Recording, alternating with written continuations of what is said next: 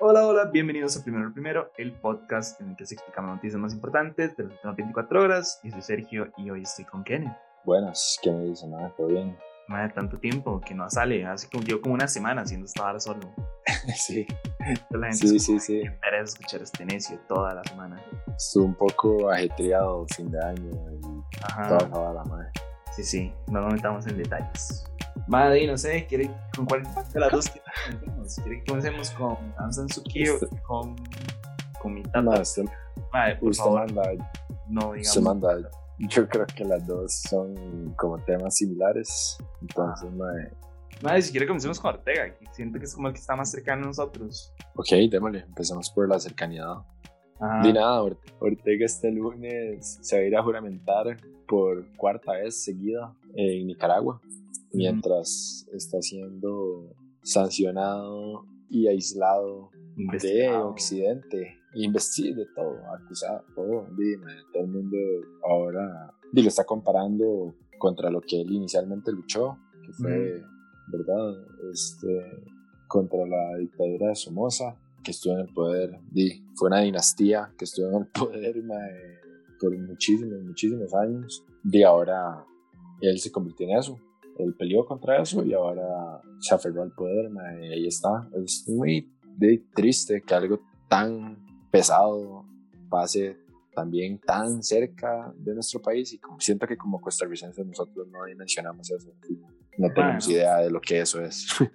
De hecho, no, yo siento que la gente es como, ah, sí, es que hay un golpe de estado, ah, sí, se está matando un montón de gente, pero es, es allá, en otro país, en otro lado, y es como, no, es a la par nuestro, y eso tiene consecuencias directas con Costa Rica. Es como, yo no entiendo por qué la gente como que en realidad no le importa, o nada más como que lo Sí. condenan como para ser parte de la, de la onda en Twitter, ahí como, me cago en Ortega, pero en realidad, man, no es como que les importa realmente, sino nada más como para pertenecer a ese Ujú. grupo de personas que, que lo critican, pero sin ningún, madre, sin nada como de verdad. Por ejemplo, hace poco estaba viendo eh, cuando se hicieron las elecciones en Nicaragua que hubo un grupo de nicaragüenses que se fue a manifestar frente a la embajada de Nicaragua acá en Costa Rica, si no me equivoco, Ah, sí. sí. y madre, la cantidad de comentarios que vi gente diciendo como, madre, ¿para qué van ahí si no les va a funcionar de nada? O nada más están bloqueando el tránsito, eh, no sé qué, como, madre, dando a entender de que ellos, porque ya no están allá, no tienen una voz ni un voto en cuanto a lo que está sucediendo en su país.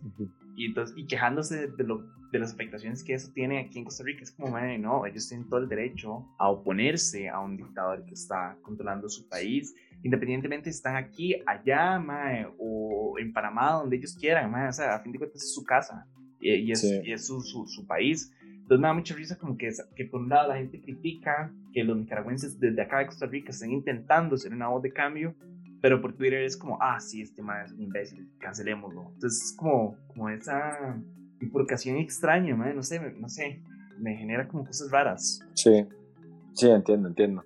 Es muy jodido porque es como, por ejemplo, no sé, creo que de fijo no es comparable, pero al mismo tiempo y hasta cierto punto sí. Digamos, es como la situación de Corea del Norte y Corea del Sur. Obviamente, Costa Rica y Nicaragua nunca fueron un solo país, pero al final de cuentas, si nos ponemos a ver la cultura centroamericana, todos somos muy similares. O sea, todos somos la misma gente. Igual somos la misma gente con océanos que nos dividen, pero lo que quiero decir es que como costarricenses nuestra cultura es muy cercana, muy familiar a la cultura hondureña, a la cultura nicaragüense, a la cultura salvadoreña, a la cultura panameña. Somos la misma vara Ajá. y es muy, es muy fuerte que haya un vecino así, que sea tan cercano de nosotros y que sí, como que no, no haya tanta Como empatía. no sé si, no sé si empatía, sí, empatía, conciencia. Sí, sí, no sé, como preocupación de lo que pasa allá, porque para mí lo que se me hace claro es que en cualquier momento eso podría pasar aquí. Y es que eso es lo, eso es lo que yo creo que a nosotros se nos pasa como por encima de la cabeza, como que ni siquiera se nos pasa por la cabeza que eso podría pasar acá. Y es, por eso es que es tan importante, porque eso puede pasar en cualquier lugar, en cualquier momento. Y de fijo, es una vara que, que nos afecta directamente, madre. De fijo. O sea, ya hay un montón de presos políticos, ya habían encarcelado a este periodista que la mitad bueno, que es mitad costarricense, mitad nicaragüense. Y no sé, es como qué fuerte. O sea, tienen como a 100, 120 personas más 40 personas que arrestaron recientemente, como a 160 personas en total eh, de, presos políticos.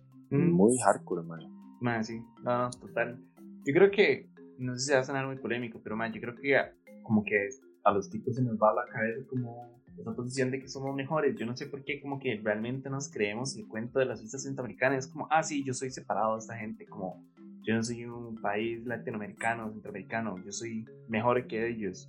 Entonces como que nos falta como esa visión porque nos creemos como infalibles ante un montón de situaciones que perfectamente podrían suceder en Costa Rica, como mae, que evita de que venga un mae autoritario al poder y se gane como la población y de la nada mae, monte un, una, quiero decir dinastía, pero no es una dinastía, mae, una... Una dictadura. Ah, una dictadura y es como mae, no podemos hacer, o sea, perfectamente podría pasar, pero nosotros nos creemos como infalibles a un montón de varas afuera porque creemos que somos como mejores. Entonces, mae, entonces uno también lo ve como en el lado como de, la xenofobia y el racismo con, con, los nicaragüenses. Es como, mae, la mayoría de los ticos los ven como una, como una cultura inferior. Es como, mae, no, somos exactamente la misma vara, mae, tenemos las mismas, como ya he dicho, las mismas costumbres. De hecho, no lo había pensado, pero hasta los mismos platillos, mae, si uno se siente y uno ve X comida, es lo mismo, nada más que con nombre diferente. Y entonces es como, ah, sí, no, yo soy mejor porque yo tengo tamales. Y es como, Nicaragua es una basura porque tiene naca tamal. Y es la misma vara, es como me.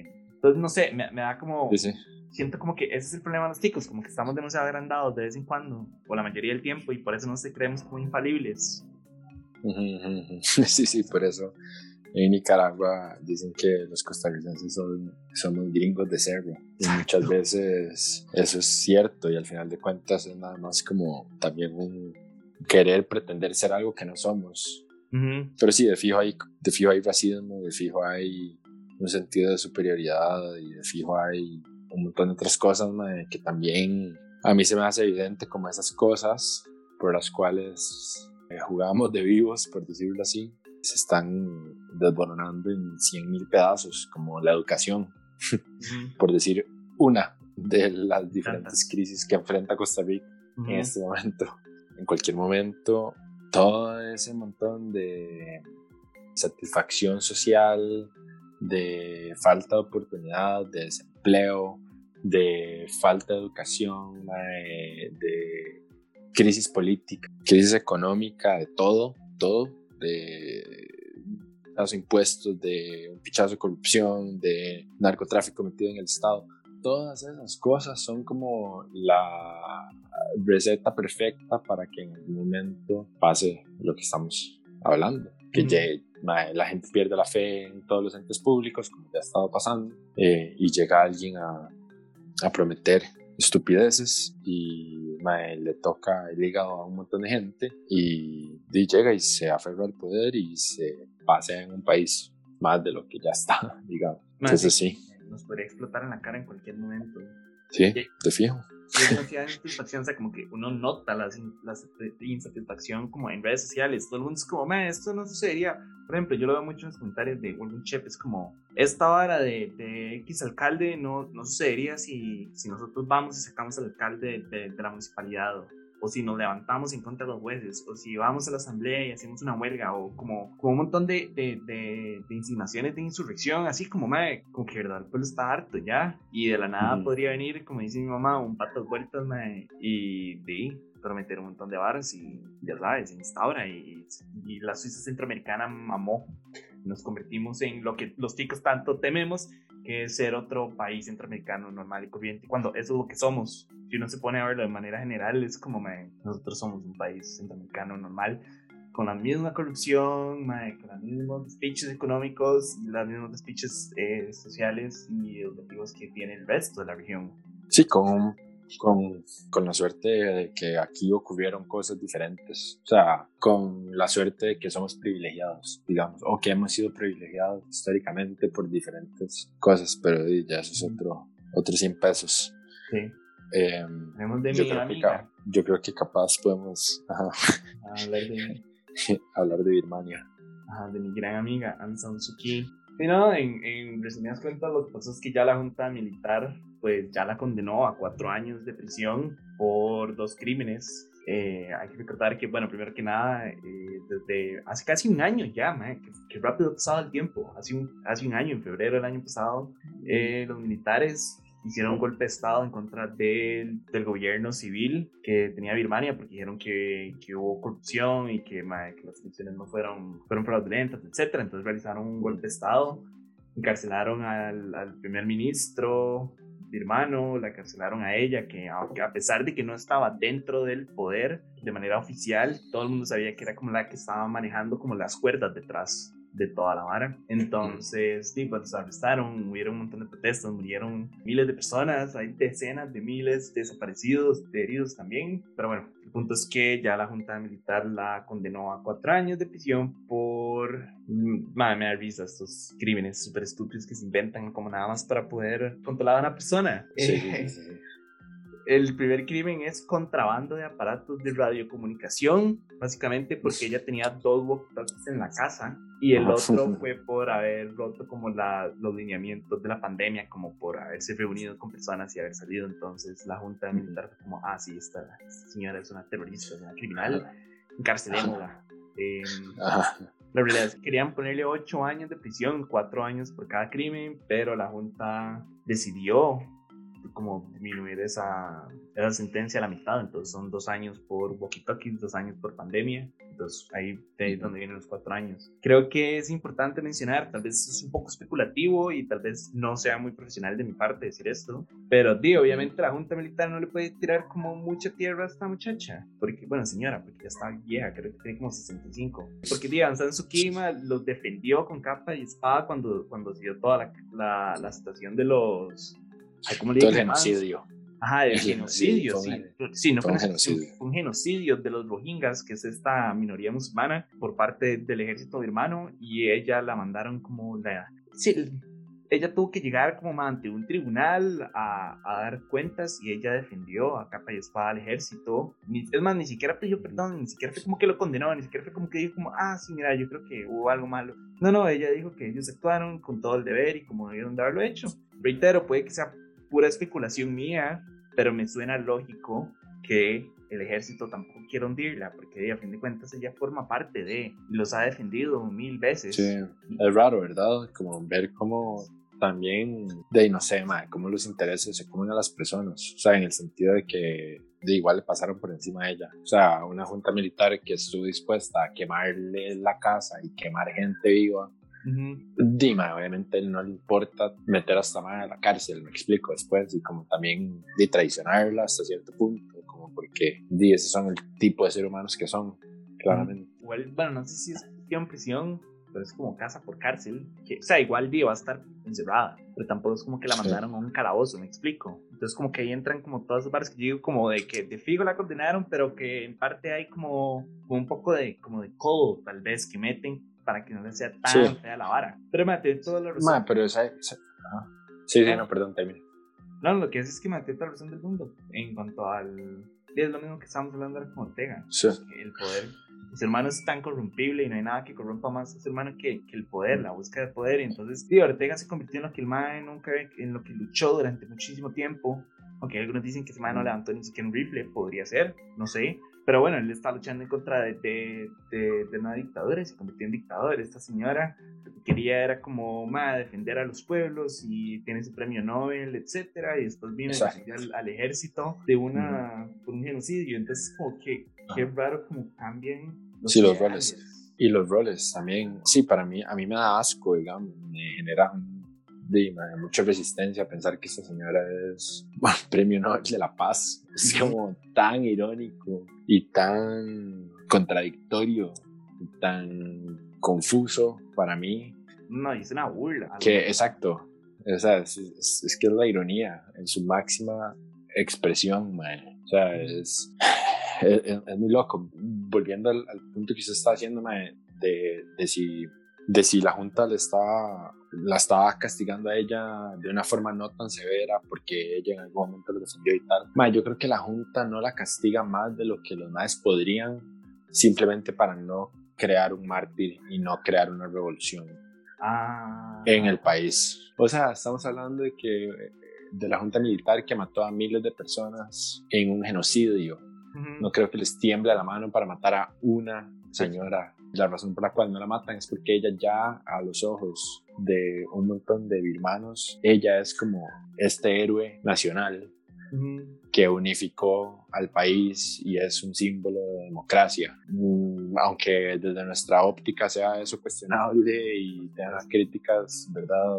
Etcétera. Dima, internamente para los birmanos, ella y es un símbolo de democracia, por lo menos es lo que más se acerca a eso. Y Dima, estos más no van a llegar y no la van a clavar 10 años en la cárcel incomunicada para que más bien la gente se alce y se tire a las calles todavía más de lo que ya están y creo que ese es como que creo que ese es el parte del juego que los más están jugando simplemente no castigarla tanto para no convertirla en un mártir y los más poderse quedar con el poder ah es como un arma doble filo como necesito desaparecerla pero no desaparecerla como necesito nada más que fuera de mi camino pero no necesito colgarla en una lámpara ahí en la calle exacto que de fijo no les pesaría el Sí, sí, de fijo no les tiembla la mano, como así, ah, sí, sí, ¿sabes qué? Esta, esta viejita es 65. O sea, man. Sí. Pero, dime, no sé, creo que podríamos terminar aquí, está como caótico, tal vez. Sí, es muy, estuvo, estuvo relativamente monotemático, ¿verdad? La vara es como... Ah, la corrupción del poder. Dictadura, dictadura a la par de Costa Rica, dictadura en Asia. Ajá. Dictadura, ¿sabes? Sí. Ok. No, no, totalmente. Y ese es como el nuevo, quiere decir que ese es como el nuevo panorama mundial como muchas dictaduras por todo lado, y guerras por todo lado, y traiciones y la vara, es como me... Algo loco para mí, así ya, tal vez como una idea que tal vez me quise decir y se me olvidó en relación a lo de Ortega y todo esto, es como, o sea, me parece muy interesante cómo los dictadores de que se hacen llamar de izquierda, que al final de cuentas ni siquiera sé qué es esa mierda. sí. Porque, ¿verdad? Se vuelve como se vuelve una vara que no tiene ideología, que no tiene sentido. Es como, no sé, como que Ortega es antiaborto, ¿me entiendes? Es como es una vara muy rara. Pero bueno, eh, el punto es que es, este, este de Ortega y algunos, ¿verdad? Dictadores o gobernantes de izquierda o lo que sea, como Xi Jinping, se vuelven comunistas o sea, o son comunistas, perdón, pero su Estado y su mandato se vuelve de alguna forma capitalista. ¿Me explico? Porque todo el país está como atado a un montón de reglas y de sí, leyes y normas opresoras. Pero la gente que está más cerca del Estado es la gente que más, muchas veces, dinero tiene y que más privilegios tiene y que entonces es, entonces es muy loco porque es como el país vive ideológicamente en un, digamos, entre comillas, comunismo, pero el gobierno, el Estado se convierte sumamente neoliberal. Ah. es, es, muy raro, es muy paradójico, es muy loco. No, totalmente. De hecho, man, no, recuerdo si eran los, los hijos de Ortega, man, los que tienen como un tigre y la mierda entera, nomás tienen una vida de luz ahí bajada. Sí, creo que ese es el, el hijo de, de, Fidel. Ajá, bueno, uno de esos. Que, Pero igual los hijos de Ortega también. O sea, el hijo de Ortega estudia aquí cine y ah. allá está a cargo como de la televisora estatal. O sea, hacen estupidez. Ajá. Sí, pero yo creo que es una buena técnica como para abarcar los dos puntos. Como mae, venderse como una de izquierda y abarcar como todo ese, ese sector de la población de izquierda que lo que quiere es como ver un verdadero cambio social y abarcar como ese poderío de la derecha, decir como tranquilos, cuando llegue no va a cambiar nada más, ustedes tranquilos, más bien lo que vamos a hacer es más billete. Sí, Vaya, pero que, creo que podamos terminar con esa idea, porque ya nos fuimos de ride. Sí, fijo. Y no, nada, creo que eso es todo por hoy, como siempre, muchísimas gracias por escuchar y recuerden seguirnos en Instagram en arroba no pasa nada bajo IG, en Facebook, YouTube y en Patreon que es en la dirección www.patreon.com slash no pasa nada oficial porque de siempre lo decimos pero la mejor manera de ayudarnos a crecer Manos, ¿este quiere decir algo? Sí, si quieren saber más de Birmania y de Daniel Ortega, hay una sección de En el Poder que hicimos sobre la historia del trayecto de Daniel Ortega al poder y también un lo importante de Birmania. Que, De Birmania, que Sergio estuvo escribiendo ese guion con Pietro. Ma, de hecho, me acuerdo que le dimos un seguimiento a lo de Mania durante varias semanas. Entonces pueden ir buscando como los videos de fijo, por ahí están. Sí. Pero ahí no. Nada. Ah, Sí, buena nota. ajá. Pero ahí da. Hasta luego, que tengan un buen día.